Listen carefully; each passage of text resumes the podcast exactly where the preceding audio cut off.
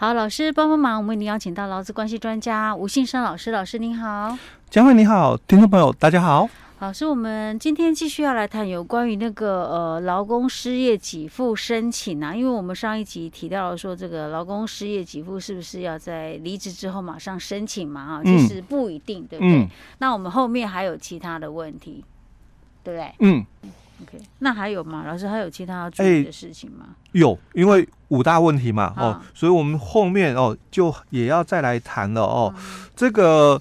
失业给付，因为我们在前一集就谈到了，嗯、那可不可以这个兼职打工？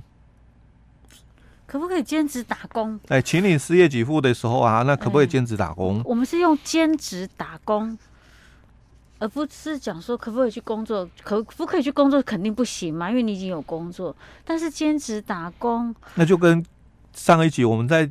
稍微保留的这个问题有点一样了，嗯，可是这个收入万一它又不足以支应我的日常生活，嗯，我觉得不要那么不近人情，应该可以吧？因为万一我只是比如说，像有一个地方，它比如假设啊，泡沫红茶店好了，现在夏天到了，很热，他缺人，他需要那种呃，就是即就是那个叫做实薪的工作者。啊，我可是他也不需要到那么多，嗯、他可能只需要假日，嗯，去贴补一些工作时段，嗯，我可能一个礼拜可能才工作可能一天，假设算下来可能一天八个小时的时速而已，对，当然我绝对没办法支应我的日常生活啊，嗯，我觉得应该可以，嗯，OK，可以吗？哎、欸，所以哦，其实，在我们的这个就业保险法哦，十七条里面他就提到了哦，他说被保险人如果在失业期间哦另有工作、嗯、哦。但是哦，他每个月的这个收入啦，哦，嗯、超过基本工资的话，就不能请你哦，哦。所以，如果我是兼职打工，我的兼职收入没有超过基本工资，嗯、当然可以来请领失业给付哦。哦那另外哦，他也提到哦，那你每个月收入哦，嗯、没有超过基本工资这个部分哦，嗯、那这个收入再加上失业给付的一个总额哦，嗯、那。如果超过哦这个平均投保薪资的百分之八十的时候，就要哦从这个失业给付中来扣抵哦。但是如果这个总额哦是低于基本工资的话，就不扣抵哦。那可能这个我要说明一下了哦，就是说有些人因为我们的这个失业给付，嗯。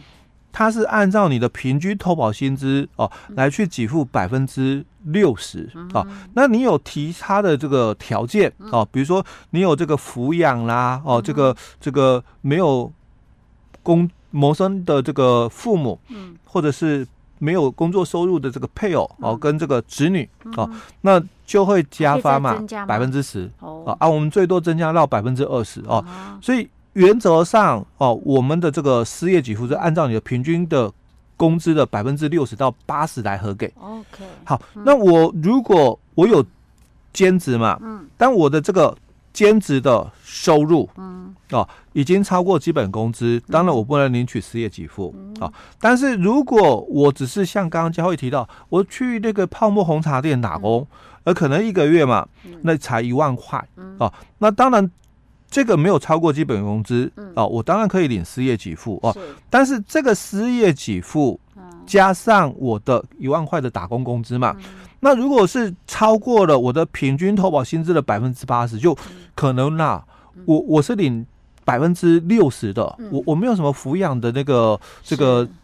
眷属，嗯，啊，而我可能直接领百分之八十，那可能我的这个哎百分之六十哦，那我的这个百分之六十再加上我打工的这个一万块，如果已经超过我平均投保薪资的百分之八十了，百分之八十，嘿，那那超过的部分嘛，就要从失业给付中扣抵，因为不会让你领超过八十趴，嗯嗯，好，但是哦，如果我的这个眷属哦哦，我有这个抚养这个未成年子女啊，或者我也。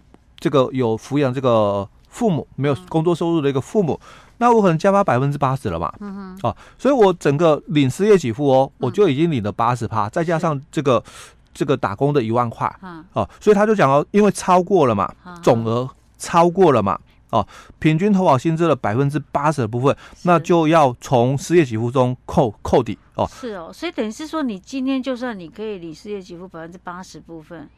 那你再去打工的钱，就是要全部扣、就要扣抵。但是如果我的总额，嗯，就是我的这个打工的收入加上我的这个这个失业给付哦，加起来的这个总额是比基本工资还要低的，嗯，哦，就算这个超过了百分之八十嘛，已经就是百分之九十，嗯，哦，但还是不扣底。哎，就是就是你如果这个，因为有些人哦，嗯，收入比较高，嗯。可能我的这个平均投保薪资嘛，四万块，哦，那我可能领百分之六十嘛，嗯，那六是二十四，两也是两万四，嗯，好，但是再加上我们刚刚讲的那个一万块的打工收入嘛，所以我的总额哦，就比这个基本工资还要。高了。三万四，哎，三万四哦。那所以，假如超过我平我的平均投保薪资的百分之八十，所以我刚刚讲我四万。块，四八三万二，三万二，哎对，那就那就超过两千块嘛。啊，那两千块就是扣抵的部分。OK，哦，从失业给付，因为我的收入打工你不可以扣嘛。两万四哦，两万四加一万块，三万四哦，那那是三万二。哎，对，就扣掉那个。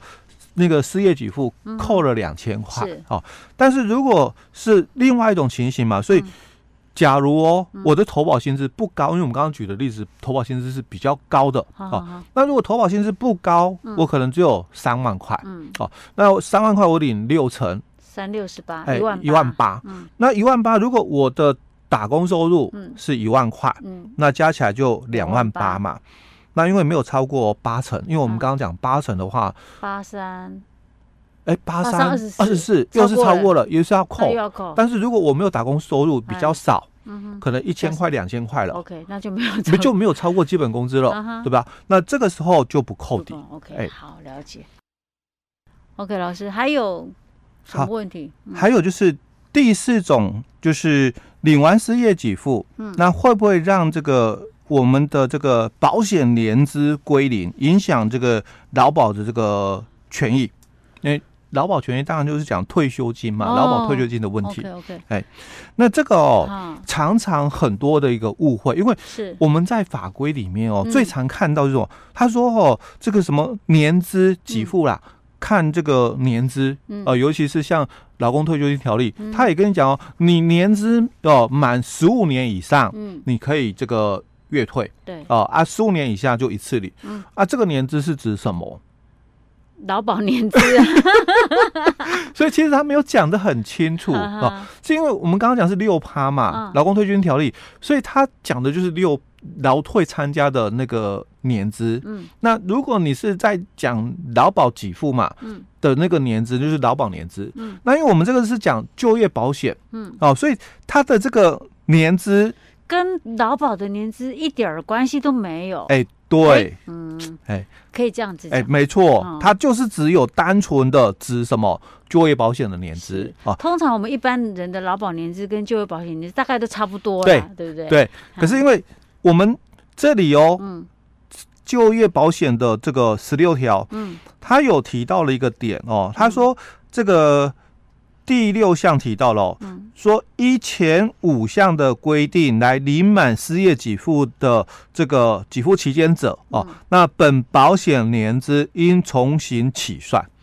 所以本保险年资指的就业保险，哎，就业保险。所以很多人会误会啊，哎，对，你说糟糕了，那我不就劳保要重新算了，年资归零。对对对，哎，对，其实没有这回事。对，其实他讲的就是就业保险的年资。我以前还曾经听过一个说法，就是说你领了多少钱，假设你失业保险哈领了多少，失业给付领了多少钱，你到时候你的退休金要扣扣回来。他不是讲说年资没了，是说要扣回来。扣回来，其实他那个都是。错误的一个观念，以讹传讹。对，但是其实真的有。啊，哎，真的有，但是不是扣退休金，而是扣什么？扣失呃，因那个时候那个年代叫残废给付。当然我们现在讲叫做失能给付了哦。如果你的劳保哦被认残了，哦，那那时候有一个说法就是，哎，但是我退休金我领了残废嘛，我退休金会不会被扣？嗯，不会扣。哦，是你领了残废给付的时候，那如果你在第二次再请领残废给付，啊，那他会扣掉前面的残废给付。是 OK，这个我们之前讲过，那所以跟失业给付也没关系，也没有关系哦。只有唯一会被扣的就是只有这种的，哎，对，失能给付失能。分有可能会被扣。哎，对哦，那我年资被归零了，有没有影响？嗯、就业保险啊，年资被归零了，有影响啊。哎、欸，对，当然有影响。为什么？因为我到时候万一第二次失业的时候，我应该还要满多少？满满满多久？满一年吧、欸？一年嘛。哦，因为我们十一条里面有提到，你要这个。嗯就业保险哦，有四种的给付嘛，嗯、失业给付、提早就业奖助、职、嗯、业训练生活津贴，还有就是育婴留职停薪的津贴哦。所以这种都需要有年资满一年以上才可以申请。哎，没有，我们只有失业给付有这个规定，哦 okay、跟预留职停薪有这个规定。嗯、可是提早就业奖助哦，嗯、是讲说你失业给付嘛。那个可以领，就是四十五岁以下，不是可以领六个月吗？那这个呃，四十五岁以上可能可以领九个月，对不对？嗯、那我没有领这么久哦。嗯、那因为我们是奖励你提早就业嘛，嗯、所以就会有人在想说，嗯、那我如果提早就业的话，我是不是这个六个月就不能领完了？会有一种怠惰心理。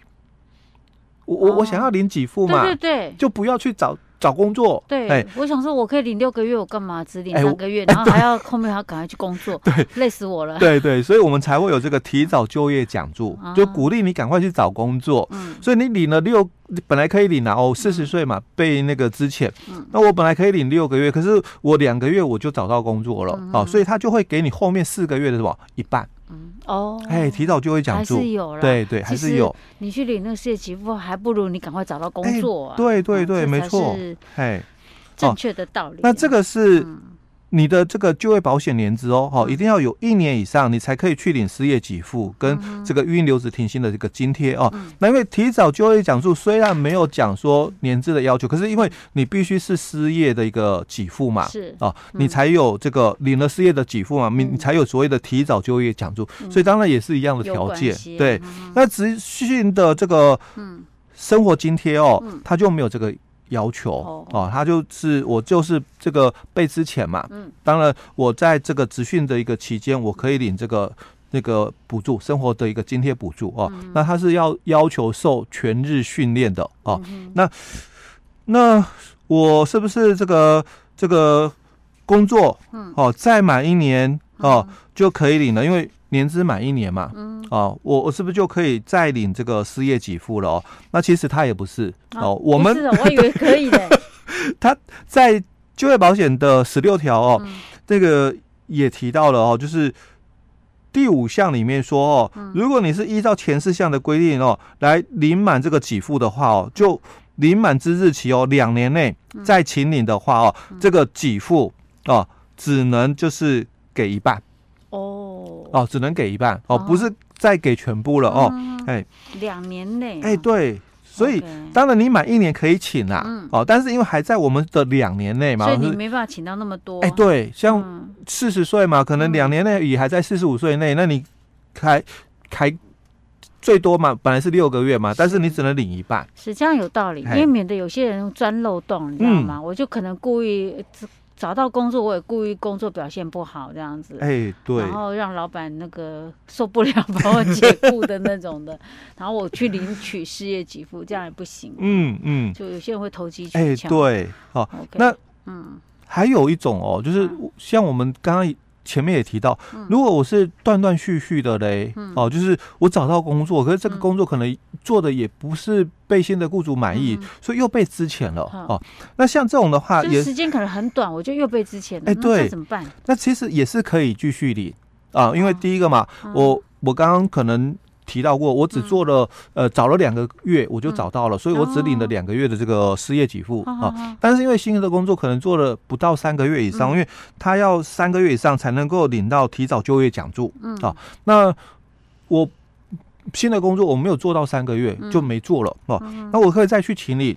哎，可以啊，但是这个就是照原来的给付条件，因为你已经领了两个月，所以后面最多也就是让你在四个月的部分，就是还是可以。你如果之前没有领满的话，就还是可以领啊。哎，对。